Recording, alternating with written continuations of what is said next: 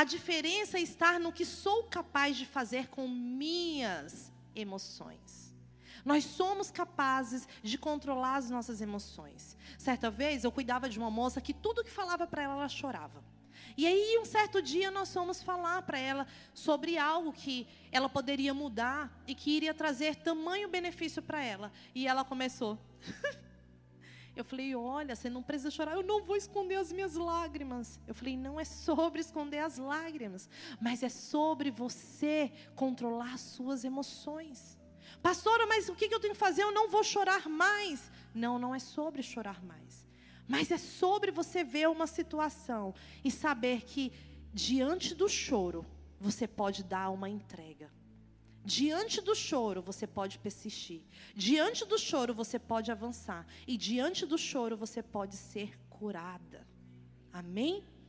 É sobre a condição do meu coração que dirá que vencerei uma guerra. O meu coração ele tem que estar limpo e dizer para alguém que ele está apto a vencer qualquer circunstância. Porque quando eu não estou prendendo ninguém no meu coração, quando eu não estou trazendo amargura para o meu coração, eu estou saudável para um crescimento. Sara nos ensina isso lá no livro de Gênesis 20, 18. E se você puder colocar aí para mim, Gênesis 20, do 1 ao 18, eu quero falar um pouquinho para você, vai ser rápido sobre esse contexto, porque é muito poderoso. Fala assim: Abraão e Sara peregrinam em Gerar. Partindo Abraão dali para a terra de Negueb, habitou entre Cádiz e Sur e morou em Gerar. Disse Abraão de Sara, sua mulher: Ela é minha irmã. Assim, pois, Abimeleque, rei de Gerar, mandou buscá-la. Deus, porém, veio a Abimeleque em sonho de noite e lhe disse: Vai ser punido de morte por causa da mulher que tomaste, porque ele, ela tem marido. Ora, Abimeleque, não há havia ora Abimeleque ainda não havia possuído. Por isso disse o Senhor: Matarás até uma nação inocente? Não foi ele mesmo que me disse: É minha irmã? E ela também me disse: Ele é meu irmão. Com sinceridade de coração e de minha inocência, foi, o que fi, foi eu que fiz isso? Respondeu-lhe Deus em sonho. Bem sei que com sinceridade de coração fizeste isso. Daí ter impedido eu de pecartes contra mim, e não te permiti que tocastes. Agora, pois, resistiu a mulher de seu marido. Pois ele é profeta e intercederá por ti, e viverás, e por ele não há restituíres. Sabe que certamente morrerás tu, e o que é teu? Levantou-se Abimeleque de madrugada e chamou todos os seus servos e lhe contou todas essas coisas. E os homens ficaram muito atemorizados. Então chamou Abimeleque a Abraão e lhe disse: Que é isso que fizeste? Em que pequei contra ti para trazeres tamanho pecado sobre mim e o meu reino? Eu vou parar por aqui, porque é longo. Mas esse contexto diz que Abraão apresentou Sara, sua esposa, como a irmã dele. E perguntaram para ele, Abraão, vem cá, por que, que você fez isso? Ele falou, olha, eu temi que matassem, me matassem por causa dela. Então, eu disse que ela era minha irmã. Só que Abraão, ele está no papel de quê? De protetor, daquele que protege, daquele que tem a esposa e tem o quê? Que lutar por ela. Qual que é o mandamento? Amai a esposa como Cristo amou a igreja. E aí, o que, que Abraão fez? Não, ela é minha ela é minha irmã. Ah, ela é minha irmã? O rei falou: opa, então se ela é sua irmã, manda chamar ela aqui. Que, né?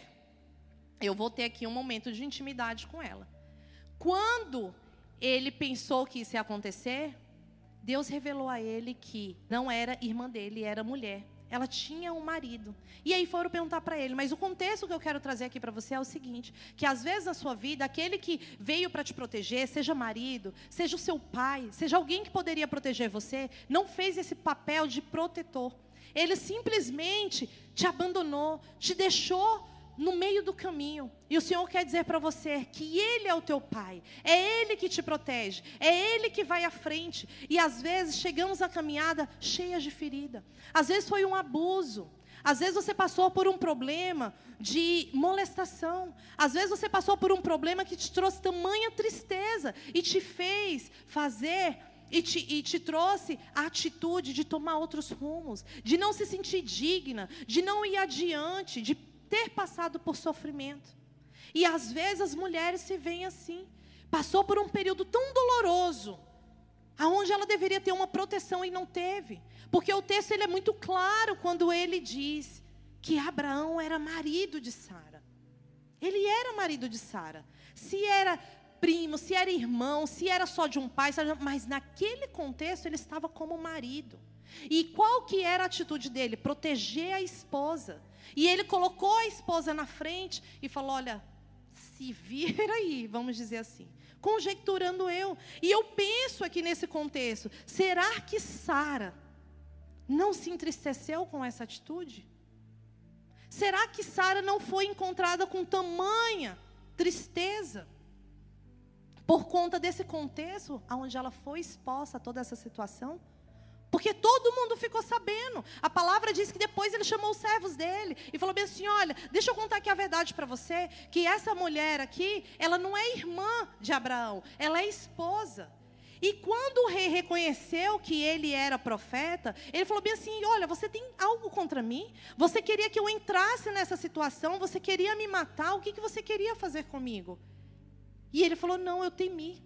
E ele tentou o quê? Redimir todas as atitudes que ele tinha. A palavra diz que ele chamou Abraão. Ele deu coisas em valores para Abraão. Expôs todas aquelas pessoas e falou bem assim: Olha, eu quero me redimir. Eu estou dando tantas pratas para o teu marido, para dizer, para o teu irmão, que ele usa aqui no contexto, para poder dizer que a sua moral, a sua dignidade como mulher está sendo devolvida. Eu quero dizer para você que está aqui essa noite, que a sua dignidade está sendo devolvida. Eu não sei qual é a situação que você encontrou tamanha tristeza. Eu não sei qual foi a situação que você passou e você não sentiu digna, você sentiu triste, alguém que deveria proteger, sabe, zombou de você, trouxe atitudes que não fazem parte dos princípios daquele que te criou. E você talvez esteja carregando consigo uma amargura até hoje. Eu quero dizer para você que a sua dignidade foi devolvida por Deus. Foi devolvida por Jesus. A partir daquele momento que ele derramou um sangue por mim e por você, ela foi devolvida. Você precisa reconhecer isso. Você precisa entender sobre isso. Amém?